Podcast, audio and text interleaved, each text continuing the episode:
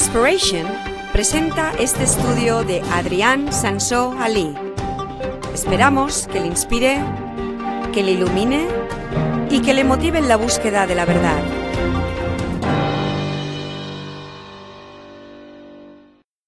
El cuarto jueves de cada noviembre en Estados Unidos es el Día de Acción de Gracias, Thanksgiving, lo que lo llamamos allí. Día de Acción de Gracias. Y seguro que todos han oído de esto, ¿no? Ha sido un día festivo en Estados Unidos oficial desde 1863. Lo nombró Abraham Lincoln. Abraham Lincoln es el que dijo, este va a ser oficial a partir de ahora. Lo que pasa con este Día de Acción de Gracias es que sus orígenes podemos decir que son 100% cristianos. Ese sí que es un festival de origen verdaderamente cristiano, todo lo que hacen allí. Porque se basa en, una costumbre en que se hacían servicios religiosos en la iglesia especiales para dar gracias al Señor, principalmente por las cosechas que habían tenido aquel año, pero también en diferentes ocasiones lo han hecho para alguna cosa especial, tenían una necesidad especial, Dios les sacaba de esto, y entonces en la iglesia hacían un día de acción de gracias, acción de gracias. No está muy claro cuándo fue el primero oficial en Estados Unidos. O sea, oficialmente lo que dicen es que fue en Massachusetts en 1621 de los peregrinos que llegaban allí de los Estados Unidos. Pero luego han hecho investigaciones y han encontrado el primero en 1619 en Virginia. Pero antes todavía se han encontrado indicios de que tenían Thanksgiving ya en 1598 en Texas. Yeah, Texas. ¿Y sabéis lo interesante de esto? Los que lo hacían eran españoles. Entonces, parece ser que eran los mismos españoles que llevaba esta costumbre allí a Estados Unidos, donde floreció y ahora es algo oficial en los Estados Unidos desde los últimos varios cientos de años. Y aquí en España hemos olvidado de este día para dar gracias a Dios. Es triste, pero da esperanza también de que realmente el Día de Acción de Gracias es una cosa española para nosotros.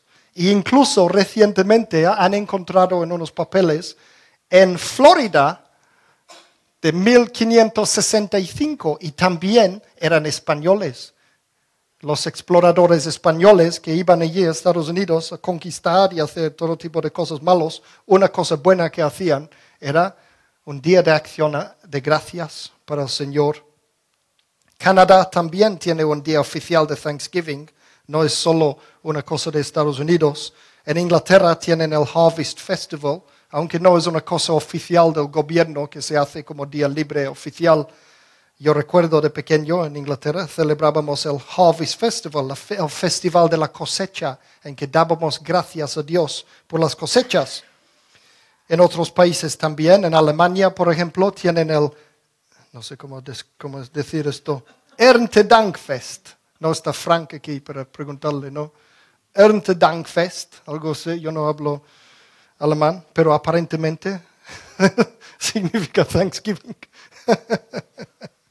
y como digo, en mi opinión, esta fiesta es la fiesta más cristiana que hay, en el sentido de que es puro, es todavía bastante puro. Todavía no lo han estropeado demasiado.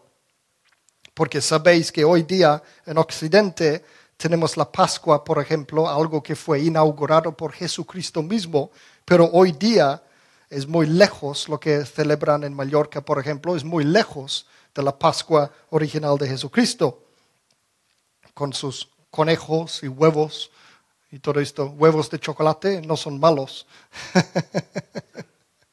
Pero tampoco tiene nada que ver con, con, Dios y Jesucristo y la Biblia. No tiene nada que ver. Y, y sabéis, por supuesto, Navidad, aparte de tener esas, todas esas cosas extras, que además es una super mega locura comercial. Y voy a estar hablando de esto pronto. Porque nosotros aquí sí elegimos celebrar la Navidad, pero lo hacemos con la idea de traer a Jesucristo y usarlo para predicar el Evangelio. Pero como sabéis entonces, estas fiestas tradicionalmente cristianos han sido muy estropeados, podemos decir. La intención original de estas cosas son muy lejos. Hoy día en Navidad casi no se oye acerca de Jesucristo. Todos hablan de, de Papá Noel y Jingle Bells, Jingle Bells y todo esto. Eh, y, hemos perdido este, este, la razón para la celebración. Entonces, Thanksgiving todavía no ha pasado por este estropeamiento, este machacamiento comercial. Yo estudié, como sabéis, en una universidad cristiana en Texas. Uno de mis mejores recuerdos era de allí, cuando vivía allí en Texas. Y entre ellos era esta celebración del Día de Acción de Gracias. Y Sandy y yo, desde que estamos en Mallorca, siempre lo hemos celebrado de una manera u otra en nuestras casas. Hemos invitado a nuestros amiguitos, a veces Alex y Magdalena, otra gente de la iglesia a veces, y hemos hecho algo en casa. Y yo digo, yo digo, como sociedad en España, ¿por qué no? ¿Por qué no tendríamos que celebrar un día de acción de gracias? Como digo, en España hemos adoptado todas uh, las, las cosas nórdicos de la Navidad, Papá Noel, eh, todo esto. Em, en España ha llegado Halloween y esta es una cosa completamente americano al 100% y muy lejos de cualquier cosa cristiano y sin embargo lo han traído aquí y ahora en Mallorca se celebra Halloween. ¿Y quién ha oído de lo último? Black Friday. ¿Alguien ha oído de Black Friday? El Viernes Negro el año pasado las rebajas, las grandes rebajas del Viernes Negro en Media Markt y el campo y Carrefour y todos esos sitios. Si queréis comprar algo importante, espera hasta aquel día porque todo está de rebajas. Pero lo que a, lo que a mí me, me, hacía pegar la cabeza con, con la pared es por qué traen al Black Friday aquí a España y no traen a Thanksgiving. Porque Black Friday, el Viernes Negro, no tiene nada de sentido sin el Día de Acción de Gracias. Porque allí el Día de Acción de Gracias es un jueves, en donde siempre hacen jueves y viernes libre, eh, días, libres oficiales, y luego sábado y domingo, y tienen todo un fin de semana de acción de gracias. Allí las familias se viajan para verse con las otras familias y amigos y todo eso, y todos se cenan súper comidas grandes con pavo y chocolate en sus casas y tartas y todo. Y, eh, eh, y, luego tienen el resto del fin de semana sin hacer nada. Entonces lo que hacen es mucho fútbol americano en la tele, eh, hacen procesiones de Thanksgiving, esas procesiones muy, muy famosos. Sandy sabe más de esto que yo. Y, y al día siguiente, como que el viernes, no saben qué hacer, entonces dicen, pues vamos a ir de compras para ya comprar las cosas de Navidad, ya que hay todo este super mega comercialismo de Navidad. Y entonces el día después de Thanksgiving, el viernes, van a comprar. Y entonces las tiendas empezaron a hacer grandes rebajas para aquel día y eso es lo que se llama el Viernes Negro, Black Friday. Atentos porque dentro de una semana o dos vais a ver en todos los periódicos y en la tele y en las noticias Black Friday en Carrefour, Black Friday en, no sé qué, super ofertas, mega ofertas. O sea, hacen el Black Friday y ni saben por qué, no tiene nada de sentido, porque Black Friday aquí no es un día libre, es el viernes de Thanksgiving en Estados Unidos. Entonces yo digo, vamos a hacer una, una manifest, manifesto al gobierno, ¿cómo se dice? Para manifestación, a decir, vamos, nosotros queremos Thanksgiving aquí en España. Pues no voy a hablar de Thanksgiving como fiesta hoy, aunque me he enrollado mucho ahora. El, el, lo que quiero hablar es lo que está en el corazón de este festival, que es dar gracias. Este es el título, dar gracias. ¿Por qué celebrar un día para dar gracias al Señor. ¿Por qué es importante dar gracias al Señor? Y de verdad, las celebraciones para dar gracias por las cosechas en realidad han existido durante toda la historia del hombre. Incluso algunos de los festivales mandados bajo el, el antiguo pacto por Dios mismo coincidían con las épocas de cosecha y en parte eran para dar gracias a Dios por su providencia. Tenían que ofrender las primicias de las cosechas a Dios. La primera parte de todo lo que cosechaban era ofrenda para Dios y tenían entonces los festivales, eran para otras cosas también, pero en parte también era para esto. Entonces, para mí es algo muy, muy bueno, es bueno para mí separar un día para dar gracias al Señor. Y no solo un día, sino siempre dar gracias. Dar gracias a Dios para todo lo bueno en nuestras vidas es un aspecto de la vida cristiana importantísimo. Y para mí debería ser costumbre, como digo, no solo un día al año, sino siempre. La gratitud es un valor universal que Dios nos ha impartido y enseñado en su palabra. Y de hecho es un mandamiento de Dios. Dios nos manda dar gracias a Él. Dios quiere que le demos las gracias. Mira, por ejemplo, y vamos a ver bastantes escrituras hoy, entonces vamos a hacer un poco de lo que llamo el surfing surfing bíblico. Vamos a ir pasando rápido de una escritura u otro, por eso los tengo en la pantalla para poder hacerlo rápidamente. Efesios capítulo 5 versículos 19 a 20 dice, animaos unos a otros con salmos, himnos y canciones espirituales. Cantad y alabad al Señor con el corazón, dando siempre gracias a Dios el Padre por todo en el nombre de nuestro Señor Jesucristo. Entonces, cada vez que cantamos y alabamos al Señor, cada vez que nos animamos los unos a los otros con salmos, himnos y canciones espirituales, lo que dice aquí en la Biblia que tenemos que hacer es un deber cristiano, podemos decir. En todo esto hay que siempre ir dando gracias a Dios por todo, dar gracias a Dios por todo. Y ojo, que este no dice dando gracias a Dios siempre, menos cuando no van bien las cosas.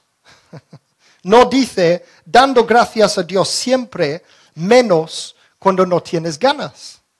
Ah, pero yo no tengo ganas de dar gracias a Dios. ¿Para qué? ¿Qué me ha hecho Dios a mí? Hoy me ha ido mal las cosas, entonces no le voy a decir gracias. Dios nos manda darle gracias. Darle gracias siempre. Sabéis que tengo una enseñanza en el Internet que he puesto recientemente, que es esto, ¿por qué adorar? Son tres partes en que hablo de esto, os, eh, animo a escuchar esto, porque lo que, lo que digo hoy, todo, todo esto lo que está aquí en por qué adorar en esta enseñanza tiene que ver también con dar gracias. Son las mismas razones. Todo este de adorar, dar gracias, uh, alabar, todas esas cosas, todo tiene que ver con lo mismo. Todo está hablando de nuestra respuesta ante Dios, por lo que Dios ha hecho para nosotros. Dios se trata con nosotros y nosotros respondemos con alabanza, adoración y dar gracias. Y entonces aquí, en términos generales, en allí, en por qué adorar, es, es donde yo hablo de todo esto y la importancia pero hoy entonces voy a añadir algo, algunas cosas a este que tienen más específicamente que ver con por qué dar gracias específicamente.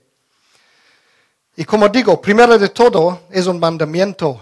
Podemos mirar Salmo 16, versículo 1. Salmo 16, versículo 1 dice, aleluya, alabado sea el Señor, dad gracias al Señor porque Él es bueno y su gran amor perdura para siempre. Y si os fijáis, aquí te dice, ¿por qué tenemos que dar gracias al Señor? ¿Por qué dar gracias al Señor? Porque Él es bueno. Dios es bueno. Y luego nos dice esto, lo mismo nos lo dice en muchos salmos. Podemos decir que todo el libro de salmos tiene que ver con este tema. Un ejemplo más en Salmo 110, 107, Salmo 107, versículo 1 dice, Dad gracias al Señor porque Él es bueno, su gran amor perdura para siempre.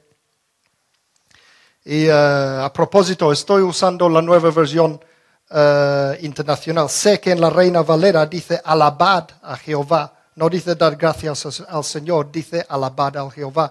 Y os digo que tiene todo que ver, es lo mismo, es lo mismo.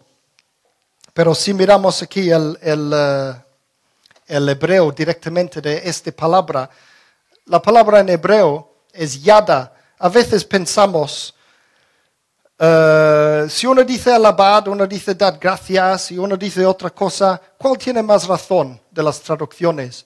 Y eh, a veces la respuesta es todos.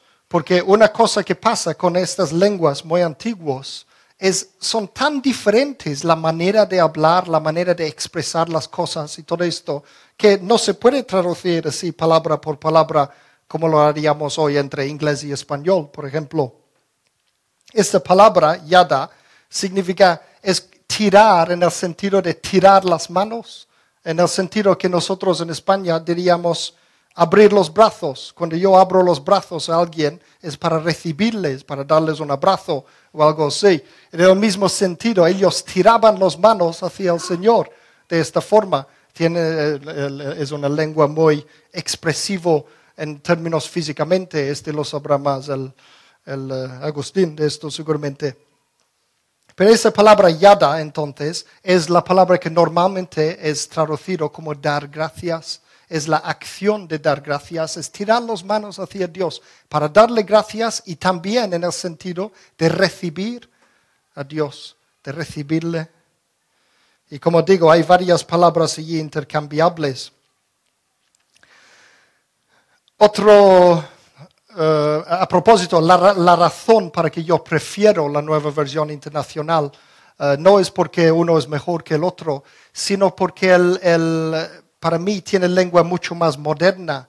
Y yo cada vez que, hablo de Dios, tengo la mente pensado en fuera, en fuera, en poder hablar a cualquier persona acerca de Dios. Muchas veces estamos acostumbrados a una lengua entre nosotros tan religioso, podemos decir, palabras que para nosotros es normal, como alabar a Jehová, nos parece algo tan normal para nosotros. Pero una persona de fuera que no sabe nada de la Biblia y nada de Dios, es, como hablarle en chino.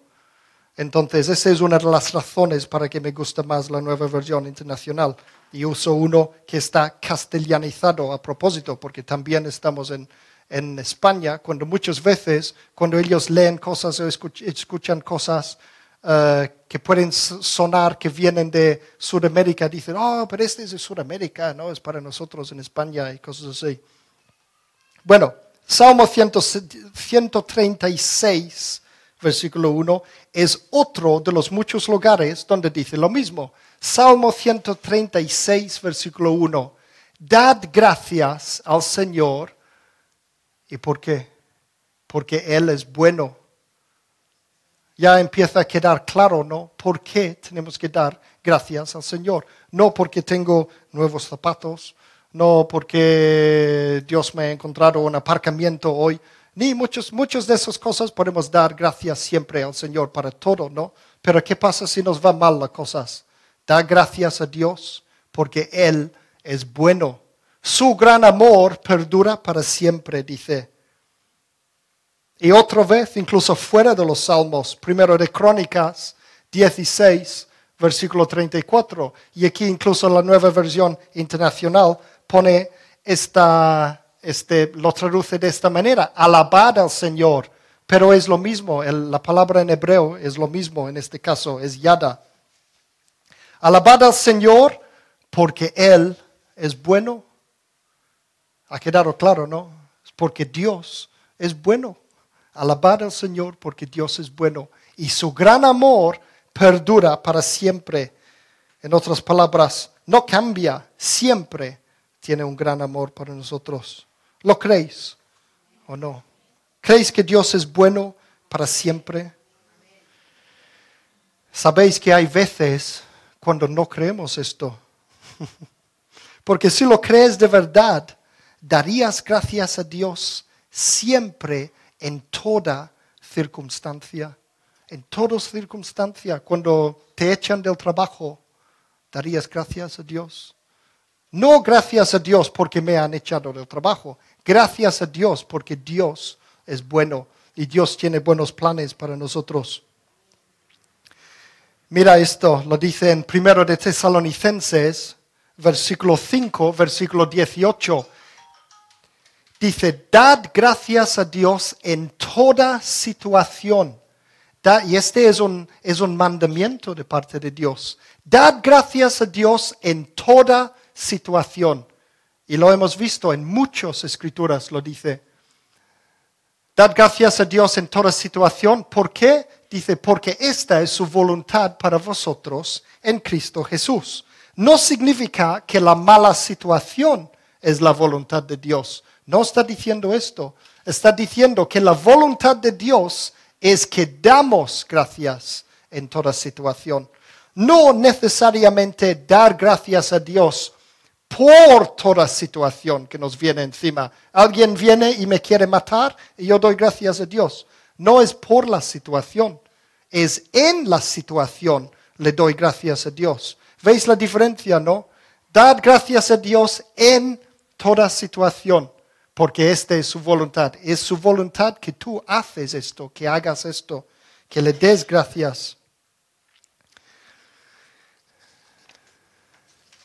Y mira, eh, otra razón para dar gracias a Dios para todo lo que tenemos en nuestra vida, todo lo bueno, es que mira lo que dice en Santiago 1, versículo 17.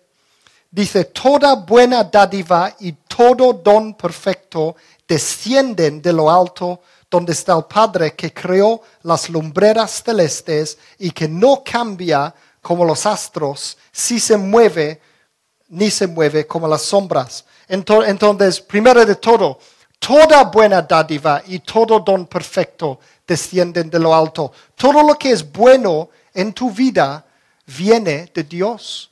Todo lo que es bueno, Dios es el origen del bien. Si hay algo malo, esto no viene de Dios. Dios es bueno, Dios es amor, Dios es el origen de todo amor y todo bien en el universo. Todo lo que hay bueno en tu vida viene de Dios. Todo. Y entonces esa es la razón también para dar gracias siempre. Cualquier cosa que es bueno viene de Dios. Tanto, incluso si no eres cristiano, para cualquier persona, cualquier cosa bueno es porque ha venido de Dios. Mire lo que dice en Mateo 5, versículo 45. La segunda parte del versículo dice, Él hace que salga el sol sobre malos y buenos y que llueva sobre justos e injustos. Incluso Dios es bueno para los no creyentes. Dios es bueno para todos. Dios quiere a todo el mundo. Y además, como dice en Santiago, como hemos visto, dice, Dios no cambia como los astros, ni se mueve como las sombras. Y que lo vemos también, Hebreos 13, versículo 8. Jesucristo es el mismo ayer y hoy y por los siglos. No es como nosotros. Yo puedo tener algún amigo y eh, hoy es mi mejor amigo, mañana es mi enemigo. El otro día habla de mí detrás de mis espaldas, me clava un cuchillo en la espalda. Otro día viene, hola, soy tu amigo otra vez. Entonces los humanos somos así. Pero Dios no. Dios es bueno, dice la Biblia, y Dios no cambia. Dios no cambia. Dios es siempre bueno con nosotros. Siempre nos ama. Siempre todo lo bueno viene de Él. Entonces, hay una clave importantísima para tener, podemos decir, éxito en nuestra vida espiritual. Y esa clave es cuando tienes problemas en tu vida, ¿qué hay que hacer? ¿Podéis adivinar alguien? ¿Qué hay que hacer? Dar gracias en toda circunstancia, no por toda circunstancia. Dar gracias en toda circunstancia. Mira Filipenses 4, versículo 6. Este es uh, las instrucciones que cuando, qué es, qué es lo que tienes que hacer cuando tienes problemas. Filipenses 4, versículo 6. Dice, no os inquietéis por nada, más bien en toda ocasión, con oración y ruego, presentad vuestras peticiones a Dios y qué? Y dadle gracias. Allí, en este caso, me gusta más lo que dice en, otras traducciones, que dice, presentad vuestras peticiones a Dios con acción de gracias. A la vez que estás pidiendo algo a Dios, tienes que darle las gracias ya por adelantado. A veces lo hacemos, la psicología dice que si quieres que alguien haga para ti, es, es lo, que, lo que tiene unas cosas que nos dicen que tenemos que ser, como, como, como cuando somos líderes. A veces Magdalena, por ejemplo, en el pasado me ha dicho, no dices las gracias a la gente cuando pides cosas en la iglesia, por ejemplo, y tengo que dar las gracias, gracias. Y eh, porque me olvido de esas cosas. Dice la Biblia que cuando pedimos algo a Dios, tenemos que darle las gracias siempre, ya por adelantado. Gracias, gracias. En Marcos 11. Piensa otra vez en esta palabra yada en hebreo, este concepto de abrir las manos a, Dios. Entonces yo vengo delante de Dios con un problema. Yo abro mis manos a Dios, digo, aquí está mi problema. Y digo, gracias Señor, porque tú lo vas a arreglar. ¿Entendéis, no? Es en ese sentido. Marcos 11, versículo 24, y este es eh, hemos hablado recientemente cuando hablábamos de la fe. Este es muy importante, clave para la fe, es la ley de la fe esto. Marcos 11, versículo 24. Jesús dijo, por esta razón os digo que todo por lo cual oráis y pedís, creed que lo habéis recibido y os será hecho.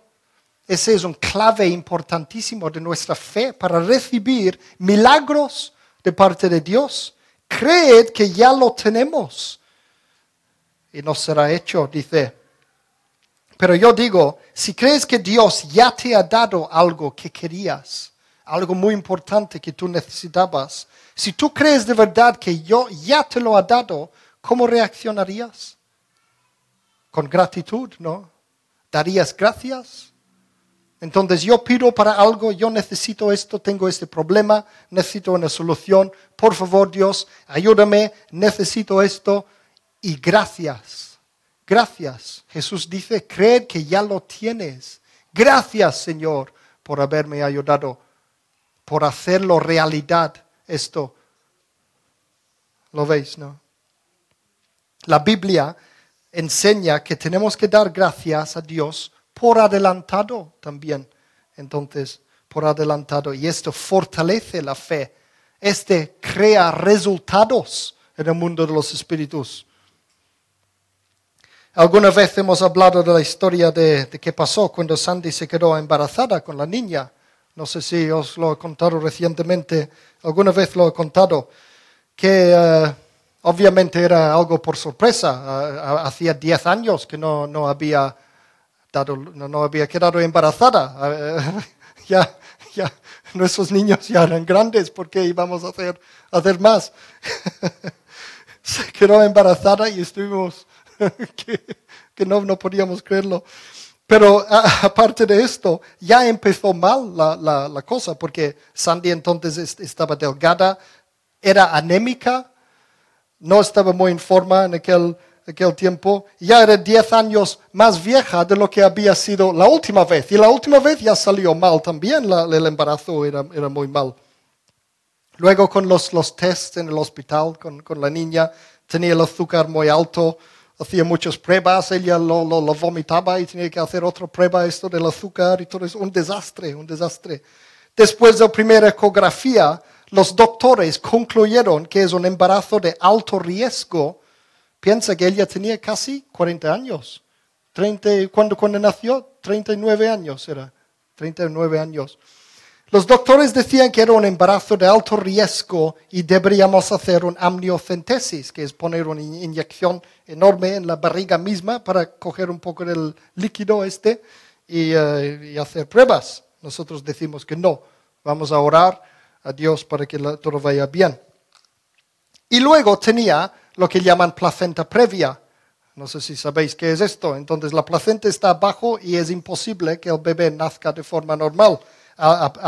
o sea, ya es cesárea automático esto. Entonces, todos a orar cada día. La Sandy y yo y los dos niños, cada día orábamos que todo vaya bien, que todo fuera bien, que, que este se arregla, que el otro se arregla, que tal y tal y tal, de paso que sea una niña, que los, los chicos pidieron una, una, hermana en lugar que hermano y todo esto. Y así íbamos cada, cada, cada, cada día. Y, era un, tiempo que estuvimos aprendiendo sobre esas cosas de, de, de, precisamente esto, de dar gracias y todo lo que estoy enseñando ahora.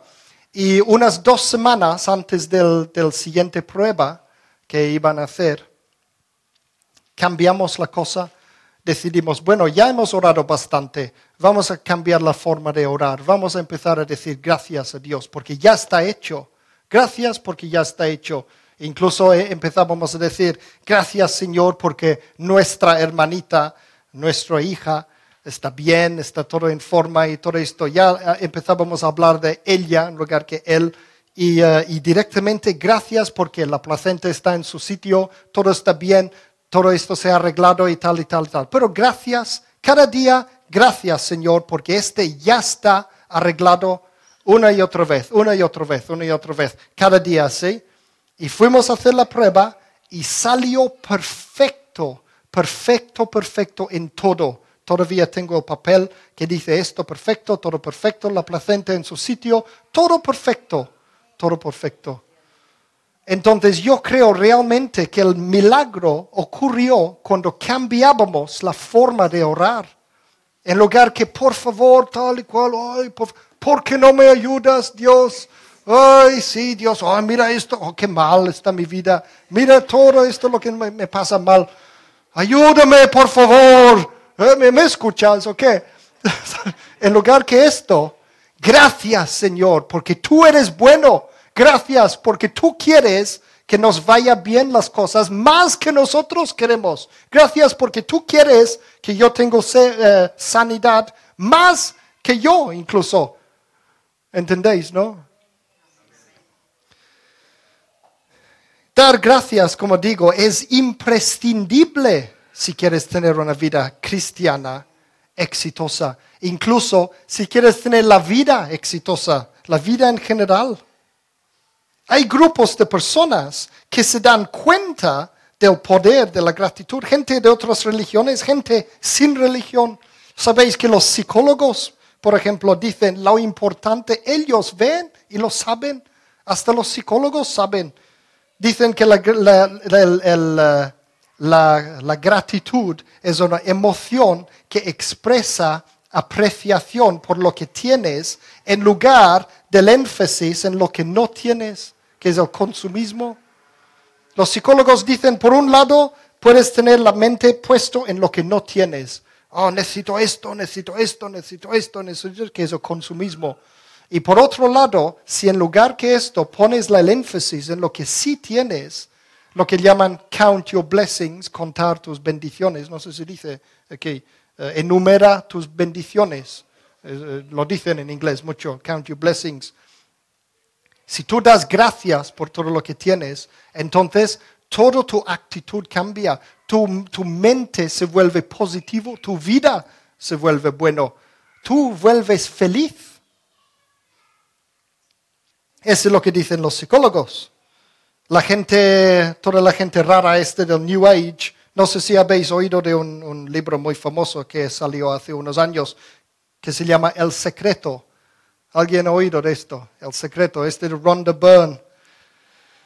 Era un, todo un acontecimiento mediático cuando salió, muchos anuncios y mucho, este es, es, es el no va más de todos esos libros acerca del éxito, esto. Y básicamente hablaba de todo esto de, de, ser positivo, de pensar en positivo y todo esto. Lo que, lo que más me daba gracia, gracia, no gracias, lo que más me daba gracia de este libro es que ellos decían, cada día tienes que dar gracias, dar gracias. Ellos sabían Muchas veces lo que pasa con esta gente es que observen las cosas y ven que las cosas espirituales funcionan de una determinada manera, y, pero no saben por qué. es, es algo que, que- que se ve por observación. Entonces ellos dicen, descubren que es bueno dar gracias, pero no saben a quién hay que dar gracias. Eso es lo, lo- lo- lo raro, ¿sabes? Sí, sí, dar gracias al universo, porque el universo es bueno y no sé qué, no sé cuánto. El universo es la creación. Hay un creador detrás del universo. La mente que hay detrás del universo es Dios. Entonces Dios es el bueno. Es a Dios que tienes que dar las gracias. Entonces esta gente se dan cuenta que vas a tener un- un- una vida exitoso si das gracias, incluso si no sabes a quién dar las gracias. Fijaos. Entonces, cuanto más los cristianos que conocemos quién es el bueno que nos da esas buenas cosas, cuanto más debemos dar gracias nosotros y darnos cuenta del poder que hay en dar gracias, el poder en nuestras vidas.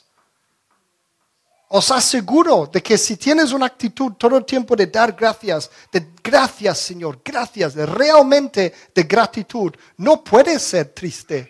Es imposible. Porque tenemos tantos en este mundo occidental, cada uno de nosotros tenemos muchísimo más de miles y millones de personas en la tierra. No podemos quejarnos de la vida. Entonces la gratitud es el enemigo, es el enemigo del descontentamiento y la insatisfacción. Si tú no estás contento, si no estás satisfecho con la vida, hay que empezar a dar gracias a Dios. Y por supuesto, entonces, lo contrario de esto es la ingratitud. Vamos a mirar un momento un par de, de escrituras en la Biblia que habla de la ingratitud. Uno es Lucas 17. Lucas 17, vamos a leer entre versículo 11 y versículo 19. Dice, un día, siguiendo su viaje a Jerusalén, Jesús pasaba por Samaria y Galilea. Cuando iba a entrar en un pueblo, salieron a su encuentro diez hombres enfermos de lepra. Como se habían quedado a cierta distancia, gritaron, Jesús, Maestro, ten compasión de nosotros. Al verlos, les dijo, id a presentaros a los sacerdotes. Resultó que mientras iban de camino, ah, sí, una cosa, este de id a presentaros a los sacerdotes. ¿Sabéis por qué di- dijo esto? Sabéis que los judíos, eh, cuando tenían lepra, por orden de Dios originalmente en el, en el Antiguo Testamento, ellos cuando tenían lepra tenían que quedarse fuera de la aldea, del pueblo. Y cuando si, si se curaban, entonces, para poder vivir otra vez en el pueblo, primero tenían que ir a los sacerdotes. Y los sacerdotes miraban a ver si estaban curados de verdad y luego hacía una serie de ofrendas y no sé qué, sacrificios para ellos. Y ellos luego podían vivir otra vez limpios. Entonces, cuando Jesús dice, id a presentaros a los sacerdotes, es como diciendo, como si ya fueron curados. Ellos no podían ir si no estaban ya curados. ¿Lo veis? Ellos dicen, por favor, sáname. Y él dice, id a presentaros a los sacerdotes. Es poner la fe en acción. Es creerlo que ya lo tienes. ¿Lo veis? Él ha dicho que ellos tienen que creer que ya lo tienen, de forma que van a los sacerdotes para presentarse. Entonces, entonces dice, resultó que mientras iban de camino, quedaron limpios al poner en práctica su fe. Luego dice versículo 15, uno de ellos al verse ya sano, regresó alabando a Dios a grandes voces, cayó rostro en tierra a los pies de Jesús y le dio las gracias. A pesar de ser samari- samaritano, dice. ¿Os acordáis la semana pasada que Alex hablaba de los samaritanos, de cómo los judíos odiaban los samaritanos? Y aquí Lucas está escribiendo, él vino a pesar de ser samaritano, vino a dar las gracias a Jesús. Y fijaos, Jesús dice, ¿acaso no quedaron limpios los diez? Preguntó Jesús. ¿Dónde están los otros nueve? ¿No hubo ninguno que regresara a dar gloria a Dios excepto este extranjero? Luego dice, levántate y vete, le dijo el hombre, tu fe te ha sanado.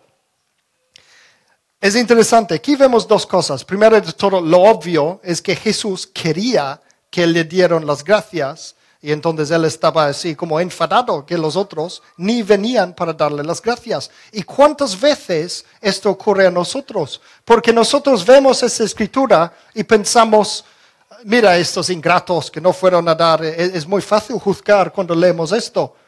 Pero cuántas veces algo ha pasado bueno a nosotros, incluso nosotros oramos a Dios para algo, Dios nos lo contesta y luego no damos gracias a Dios. Simplemente seguimos con Dios, ah, menos mal que esto salió bien, menos mal. Y no vamos, gracias Dios, porque Dios lo ha hecho. Gracias porque tú lo has hecho Dios. ¿Lo veis?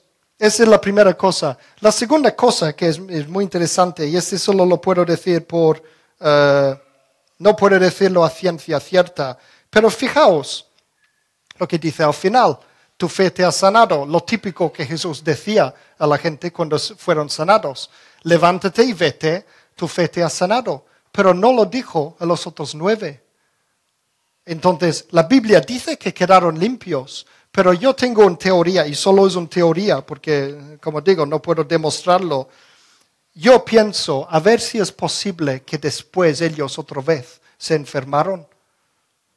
¿Cuántas veces en estos eh, sitios, en la tele, en estas cosas, como esta mañana misma, allí en Calarayada, cuando la gente estaba allí para sanarse y oran para las personas y se sanan. Y luego al día siguiente o la semana siguiente vienen otra vez los síntomas y vuelven otra vez mal.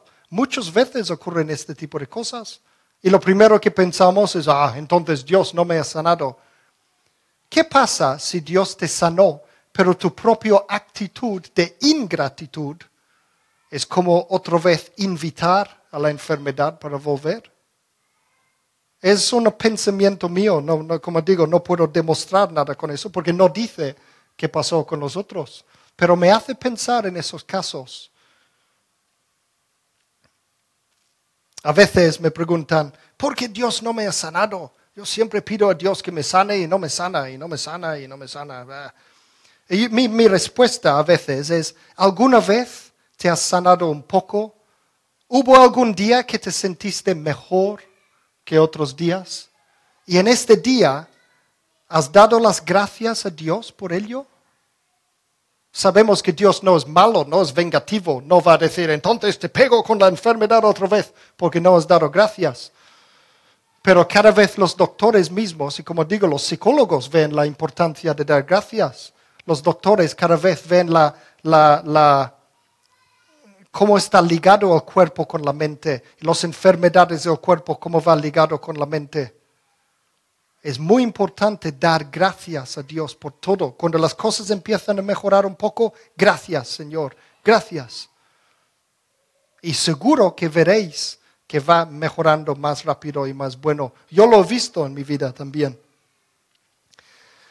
Hay leyes espirituales que gobiernan esas cosas, leyes espirituales. La ingratitud, según la Biblia, es un pecado. Mira 2 Timoteo 3, versículo 1 a 5. Segundo de Timoteo 3, versículo 1 a 5, es uno de los famosos listas de pecados en la Biblia. Y mira lo que dice. Ahora bien, ten en cuenta que en los últimos días vendrán tiempos difíciles. La gente estará llena de egoísmo y avaricia serán jactanciosos, arrogantes, blasfemos, desobedientes a los padres y mira, ingratos, ingratos, impíos, insensibles, implacables, calumniadores, libertinos, despiadados, enemigos de todo lo bueno, aquí ya, ya engloba todo, traicioneros, impetuosos, vanidosos y más amigos del placer que de Dios Aparentarán ser piadosos, pero su conducta desmentirá el poder de la piedad. Apártate de esa gente, dice Dios. Apártate de esa gente. Es interesante. Y allí hay toda una lista de gente malo, podemos decir. Y en esta lista de gente malo, allí está ingratos, ingratos.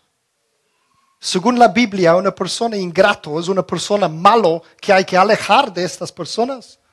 No porque no los queremos, no porque eh, Dios no les quiere, pero porque nos pueden contaminar a nosotros con la ingratitud también. Has visto a veces como una persona negativa te puede contaminar y, eh, no sé quién ha visto las películas de Harry Potter. ¿Quién ha visto? ¿Sabéis estos bichos? Eh, ¿Cómo se llaman? Dementores los dementores, que son como esqueletos negros y, medio fantasmales que van volando por allí. Y lo que hacen es chupan la felicidad a las personas. a veces nos bromeamos que cuando una persona viene muy negativo y no sé qué, decimos es como un dementor, viene a, chuparme la, alegría, a chuparme el alma. pues estos son, estos son como la lista de los dementores. Y allí está, ingratos en la Biblia, ingratos. ¿Cómo deberían ser nuestras palabras en la Biblia? Según la Biblia, según Dios, ¿cómo deberían ser nuestras palabras cuando hablamos los unos a los otros? Esto nos dice en Efesios 5, versículos 3 a 4. Dice, entre vosotros ni siquiera debe mencionarse la inmoralidad sexual, ni ninguna clase de impureza o de avaricia, porque eso no es propio del pueblo santo de Dios Tampoco debe haber palabras indecentes, conversaciones necias, ni chistes groseros, todo lo cual está fuera del lugar. Entonces, está hablando de todo lo mal que hablan la gente, lo que no deberíamos hablar. Nada de chistes groseros, ni palabras necias, ni tonterías de estos. Y luego dice, haya más bien todo lo contrario. Y mira lo que es todo lo contrario, acción de gracias. Todo lo demás crea negativismo, negatividad, todo lo malo. Y luego, por otro lado, dar gracias a Dios. Es una fuerza para crear poder, poder de Dios. Gracias, Sergio.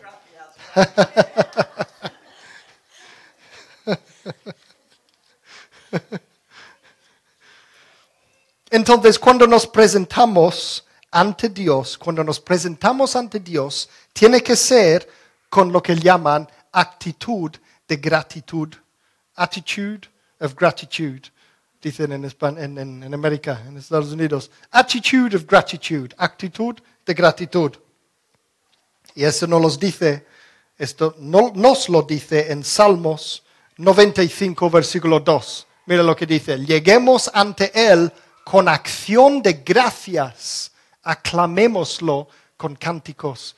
¿Veis? Cuando nos venimos delante de Dios, siempre con acción de gracias. Y aquí también Salmo 100, versículos 1 a 5, dice, aclamad alegres al Señor, habitantes de toda la tierra, adorad al Señor con regocijo presentaos ante Él con cánticos de júbilo. piensa, estamos hablando, ya lo he mencionado, que estas cosas, aclamad al Señor, adorad al Señor, presentaros con cánticos de júbilo, todo esto es, es lo mismo, tirar las manos hacia Dios en esta actitud de ser abiertos ante Él para recibir de Él como respuesta a lo que Él ha hecho para nosotros, toda la adoración uh, alabar, todo ese tipo de cosas y dar gracias, es todo lo mismo, es todo lo mismo. Mira, eh, a ver, ¿dónde estamos? Presentaros ante Él con cánticos de jubilo. Dice, reconoced que el Señor es Dios. Él nos hizo y somos suyos. Entonces, esta es una buena razón para dar gracias. Y sigue, dice, somos su pueblo, ovejas de su prado entrad por sus puertas con acción de gracias, venid a sus atrios con himnos de alabanza, dadle gracias, otra vez dice, alabad su nombre.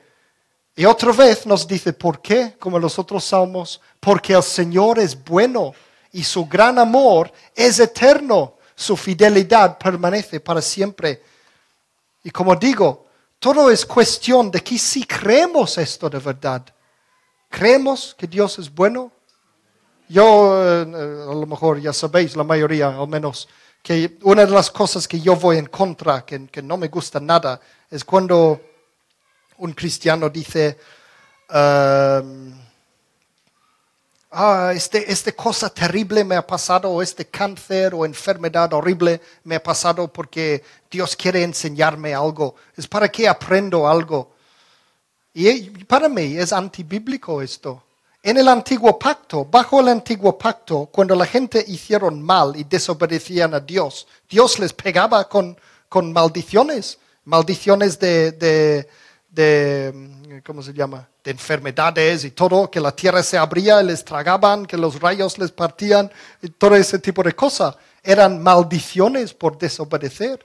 Pero en, en el, bajo el nuevo pacto no hay estas maldiciones. Dios ha quitado esto.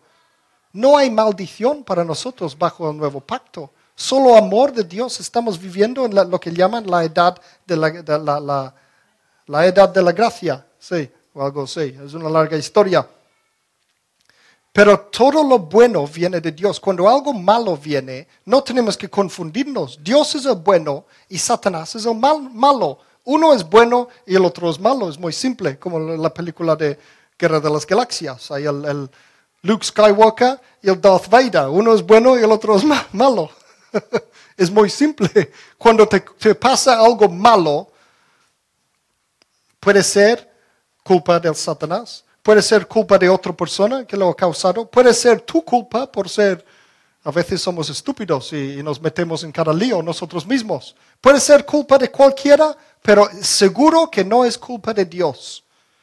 Dios es bueno y además es tan bueno que nos muestra, ya sé que la Biblia dice que sus maneras de pensar son tanto por arriba de los nuestros y todo eso, no podemos entenderle todas sus maneras y todo esto. Pero también es verdad que a lo largo de toda la Biblia Dios nos está mostrando a nosotros de forma que le podemos entender. Se está revelándose a nosotros.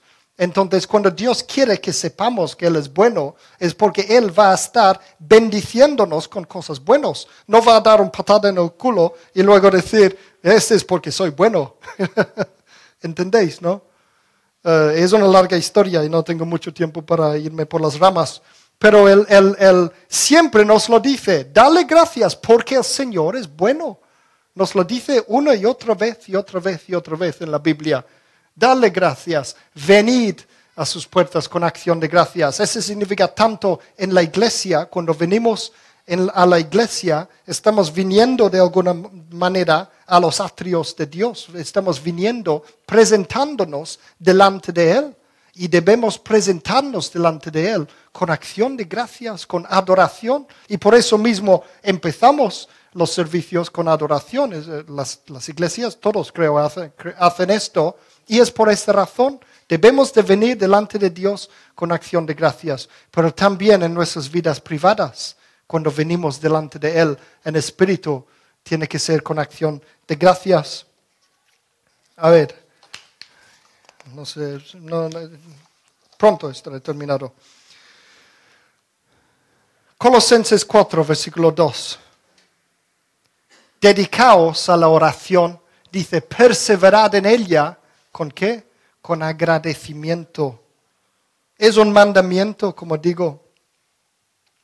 Incluso bajo el antiguo pacto era un mandamiento. Sabéis que los levitas, además de todos los, los sacrificios que tenían que hacer y todo el trabajo que tenían que hacer en el, en el templo de Dios, mira esto, Primero de Crónicas 23, versículo 30, dice, cada mañana y cada tarde debían estar presentes para agradecer y alabar al Señor. Este era el trabajo de un levita.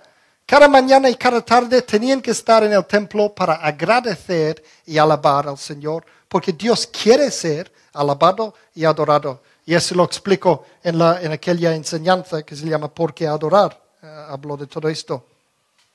Es un mandamiento, pues Um, a ver, mira, otra cosa hablando de esto, voy a, enseñaros esto rápido, solo es una curiosidad. Levítico 7, versículo 11 a 13, sabéis que todo el libro de Levítico era instrucciones, instrucciones, instrucciones, haz esto, haz lo otro, no hagas esto, no hagas lo otro, todo esto, todo el trabajo de un levita, los sacerdotes en el, bajo el antiguo pacto, todo lo que tenían que hacer. Solo un, un, un pequeño cosa de lo que tenían que hacer. Mira, es- dice, esta es la ley respecto al sacrificio de comunión que se ofrece al Señor. Si se ofrece en acción de gracias, entonces se ofrecerán también panes sin levadura, amasados con aceite, obleas sin levadura, untados con aceite, o panes de flor de harina, amasados con aceite. Junto con el sacrificio de comunión en acción de gracias, se deberá presentar una ofrenda de pan con levadura, etcétera, etcétera, etcétera. Menos mal que estamos en el nuevo, en el nuevo pacto ahora, que no tenemos que hacer todas esas cosas. Pero fijaos que había un, eh, varios tipos de, de ofrendas o sacrificios en acción de gracias, para dar gracias al Señor. Y os quiero enseñar una cosa. Aún así, aunque Dios quería todo esto, fijaos en Salmo 69, versículos 30 a 31. Mira lo que dice. Dice, con cánticos alabaré el nombre de Dios, con acción de gracias lo exaltaré. Esa ofrenda agradará más al Señor que la de un toro o un novillo con sus cuernos y pezuñas. Entonces, aún así, aunque allí estaban todavía bajo el antiguo pacto y Dios quería todas esas cosas y ofrendas y no sé qué y no sé cuánto y no sé qué y no sé cuánto, dice, aún así, dice, esa ofrenda agradará más al Señor. ¿La ofrenda de qué? Acción de gracias. Simplemente decirle a Dios gracias, este agradecimiento. Entonces, para terminar, quiero decir los dos aspectos, podemos decir, de dar gracias, porque dar gracias al Señor implica dos cosas. Primero de todo, nos hace recordar, nos hace recordar. Y la segunda cosa es nos mantiene humildes. Si de verdad tienes el corazón en actitud de gratitud, de verdad estás dando gracias al Señor, entonces nos hace recordar y nos mantiene humildes. Vamos a mirar un momento este de recordar. Nos hace recordar lo que Dios ha hecho para nosotros. Miramos Deuteronomio capítulo 8, versículo 10 a 14. Dice, cuando hayas comido y estés satisfecho, alabarás al Señor tu Dios por la tierra buena que te habrá dado. Pero ten cuidado de no olvidar al Señor tu Dios. No dejes de cumplir sus mandamientos, normas y preceptos que yo te mando hoy. Y cuando hayas comido y te hayas saciado, cuando hayas edificado casas cómodas y las habites, cuando se hayan multiplicado tus ganados y tus rebaños, y hayan aumentado tu plata y tu oro, y sean abundantes tus riquezas, cuando tenemos un trabajo bueno, cuando, tenemos pagado, cuando hemos pagado la hipoteca, cuando tienes el coche bueno, todo va bien, aquí nos olvidamos de Dios a veces. Este dice, cuidado que no te olvidas de Dios. Dice, no te vuelvas orgulloso ni olvides al Señor tu Dios. ¿Lo veis? Nos mantiene humildes, las gracias, y nos hace recordar. Dice, no te vuelvas orgulloso ni olvides al Señor tu Dios, quien te sacó de Egipto, la tierra donde viviste como esclavo. Y vemos, por supuesto, en la historia de Israel, en la Biblia vemos que los israelitas no tuvieron cuidado en esto precisamente, que sí que se olvidaron del Señor cada vez que las cosas les iba bien. Y podemos ver en todo el, libro de primero y segundo de Crónicas y primero y segundo de Reyes, toda la historia de Israel. Vemos que viene un, un rey bueno, hacía lo que era agradable en los ojos del Señor, entonces recibía bendiciones. Luego todo el pueblo estaba bendecido y feliz y todo le iba bien, y luego se olvidaron de Dios porque no le necesitaban en sus mentes.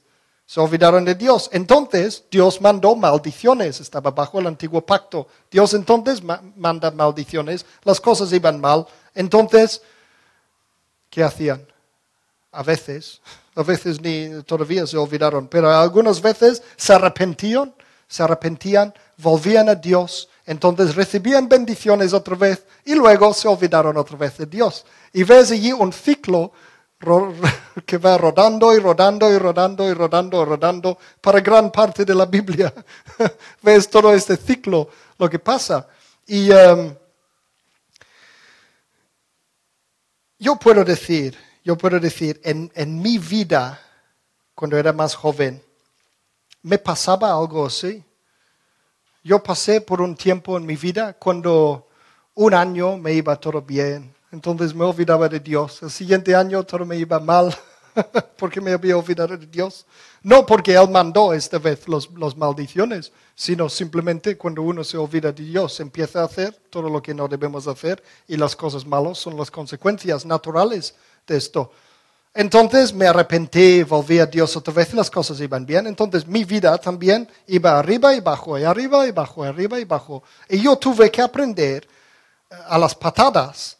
Tenía que aprender que cuando empezaban a hacer las cosas buenas a Dios, de, Dios, cuando me venían, primero me venían cosas buenas y yo ya sabía, mientras que, que recibía las bendiciones, ya sabía que eso significa que dentro de poco empezaré a recibir maldiciones, cosas iban a ir mal. Hasta que aprendí que enseguida que me venían cosas buenas a mi vida, gracias Señor, gracias, me acuerdo de ti, gracias, gracias. Y de verdad, hasta hoy, hasta hoy día lo hago. Entonces mi vida es mucho más normal ahora, no va arriba y abajo de esta manera. Pero de verdad lo tuve que aprender a, a- a duras patadas. Y, eh, y, y- y lo hago. Yo puedo pecar de no hablar bastante con Dios. Puedo pecar de no, no, no, no, no, no yo qué sé, eh, de muchas cosas. Pero de no dar gracias a Dios, yo puedo decir, sin, sin cabeza grande ni nada, yo puedo decir que no creo que pasa ni un día de mi vida en que no doy gracias a Dios un montón de veces. Todo el tiempo estoy dando gracias a Dios, gracias a Dios. Ni sé por qué, solo he aprendido que tengo que darle gracias a Dios y lo hago. Y desde entonces mi vida va mucho mejor. Es así. Entonces, si quieres, si quieres que Dios, te bendiga, una cosa que hablaba en- en- también tengo este, aquí está creo, lo, lo he puesto aquí. Mira, allí en Singspiration, allí en el internet tengo esta enseñanza, y sí, este soy, soy yo vestido de árabe. ha hecho Wesley esto. Mira, aquí pone Inspiration, aquí mi nombre, aquí. Es muy bonito este, este billete falso. Um, allí tengo una enseñanza que os recomiendo mucho eh, eh, eh, escuchar, porque hablaba de, de básicamente cómo recibir bendiciones de dinero de Dios. Si, si, si necesitas dinero, ¿qué hay que hacer? Y una de las cosas muy importantes es eso de gratitud y dar gracias. Y, y una de las cosas muy importantes que enseñé aquí es, la pregunta es, si Dios te bendice, ¿cómo vas a reaccionar? Si tú vas a tener grandes bendiciones, si yo quiero dinero, mucho dinero, por ejemplo, ¿qué voy a hacer con este dinero? ¿Cómo va a ser mi actitud cuando yo tengo dinero? Yo puedo decir, oh, lo voy a usar para bien, yo voy a ser bueno, no voy a usarlo para mal, voy a ser- usarlo para bien, voy a usarlo para servir a Dios, daré mucho de ello para los pobres, para la iglesia, todo esto. Yo puedo decir esto, yo puedo creer esto, pero Dios sabe mejor que yo lo que voy a hacer con este dinero o lo que no. Entonces, si yo quiero ser bendecido con dinero o con cualquier otra cosa física, la pregunta es, ¿qué vas a, ¿cómo vas a ser como persona cuando eres muy bienvenido, muy bien bendecido? A veces se dice que la gente cuando tienen el éxito, esos cantantes de, pop, que de repente se ponen súper exitosos y va a la cabeza y se creen Dios ya, y luego todo va mal en sus vidas. Cuando tienes el éxito en tu vida, ¿cómo vas a ser como persona? Si vas a ser persona mala por tener tanto éxito y riquezas y todo esto, entonces Dios no te va a bendecir con esas cosas. No puede, porque para Dios es más importante tu vida espiritual que el físico. Entonces, si Dios no está bendeciendo con algo, algo que necesitas, es posible que es porque Dios sabe que te va a ir a la cabeza esas cosas. Entonces, el antídoto para esto es aprender ya a dar gracias a Dios para cualquier cosa pequeña. Gracias, Dios, gracias. Y esta actitud, si eres fiel en lo pequeño, serás fiel en lo grande. Recuerda lo que Dios ha hecho en tu vida. Y este entonces, como digo, recordar es algo muy importante en esto de dar gracias. Es dar testimonios. Escribe un diario, enumera tus bendiciones. Cada vez que por eso es importante en la iglesia dar testimonio. Es para dar gracias a Dios por lo que nos hace en nuestras vidas. Mira Salmo 116, versículo 12, y casi estoy terminado ya. Dice, ¿cómo puedo pagarle al Señor por tanta bondad que me ha mostrado? ¿Qué pensamiento? Este es el verdadero actitud de gratitud. Y mira Salmo 103, versículo 2. Alaba, alma mía, al Señor y no olvides ninguno de sus beneficios. No olvides de los beneficios de ser cristiano, de seguir al Señor. No olvides de esto, no olvides de tus bendiciones. Cuando das gracias a Dios, estás recordando estas cosas. Primero de Crónicas 16, versículo 12. Recordad las maravillas que ha realizado, los prodigios y los juicios que ha emitido. Recordad esas cosas. Y esto también nos mantendrá humildes, como digo, son esas dos cosas, nos hace recordar y nos mantiene humildes. Es evidente en la Biblia que Dios odia un corazón orgulloso. Aquí lo dice en Proverbios 16, versículo 5. El Señor aborrece a los arrogantes. Una cosa es segura, no quedarán impunes, dice. Aborrece, dice a los arrogantes. Qué, qué, qué horror, ¿no? Qué terrible si nos volvemos arrogantes. Dice que el Señor aborrece, nos aborrecerá. Claro que, bueno, hay que tomar esto con todas las otras escrituras de la Biblia. No significa que realmente nos aborrece. La Biblia dice que nos quiere, pero evidentemente aborrece que seamos arrogantes. Hay otro versículo en la Biblia que dice que, que una de las únicas cosas que Dios está, ¿qué es la palabra? Eh, impresionado la única cosa que impresiona a Dios es un corazón humilde, es lo contrario, ¿lo veis? Y para mantener la humildad, ¿qué hay que hacer? Dar gracias. Dar gracias es el antídoto, es el antídoto. Mira todo lo que yo he hecho, lo que yo he cumplido, lo que he construido, mis logros, oh, mírame. no, no he sido yo, ha sido Dios. Esa es la actitud. Cuando te vaya bien las cosas, no es por ti lo que has hecho, es por Dios. Si las cosas me van mal, entonces sí es mi culpa. Pero cuando las cosas me van bien, ya sé que es Dios. Esa es la actitud que tenemos que tener. Gracias Señor por bendecirme de esta manera. Y como digo, lo he visto en mi vida, he aprendido a patadas a dar gracias. Y ya está, el último es Salmo 69 versículo 30, dice, con cánticos alabaré el nombre de Dios, con acción de gracias lo exaltaré, es lo que tenemos que hacer.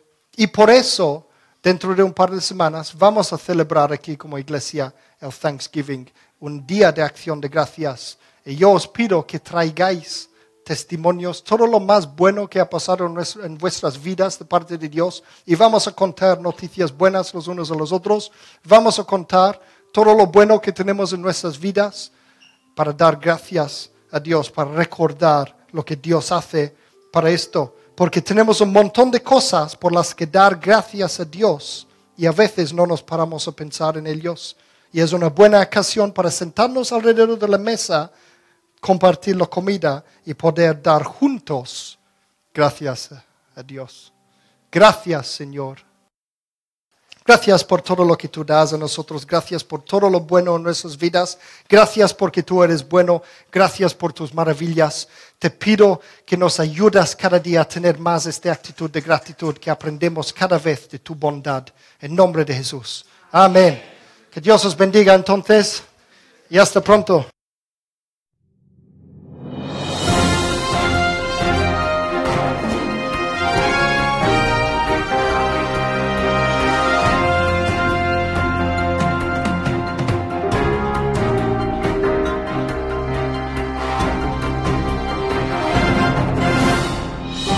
Así concluye este mensaje. Confiamos que le haya bendecido y que le haya inspirado a continuar la búsqueda de la verdad. Para más información, visita nuestra web www.singspiration.es. Gracias por apoyar esta obra social.